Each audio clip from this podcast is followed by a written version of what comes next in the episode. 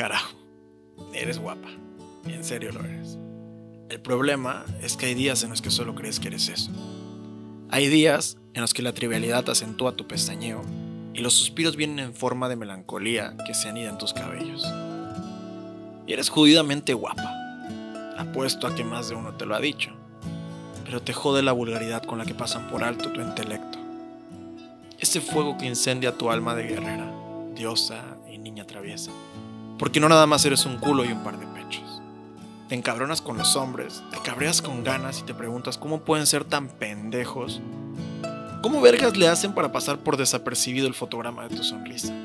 La peculiar forma en la que bostezas y el pequeño taraleo involuntario que entonas mientras caminas por las banquetas. Eres guapa, no me queda la menor duda. Aquí y en las costas de Júpiter. Y no hay nada malo en ello. Pero te agüita que la mayoría de los pelados te hable bonito para quedarse nomás un ratito. Y ese ratito es lo que te tiene hasta la madre. Porque estás para una vida completa y un cafecito. Chingona, inteligente, guapa. El peor es que terminas por creer que solo eres lo último. Y no. Porque aparte de hermosa, chula y preciosa, los crucigramas y sopas de letras que llevas en el alma son los que te dan el toquecito de misterio y no cualquier imbécil puede resolverte. Crucigramas y sopas de letras. Emanuel Zavala.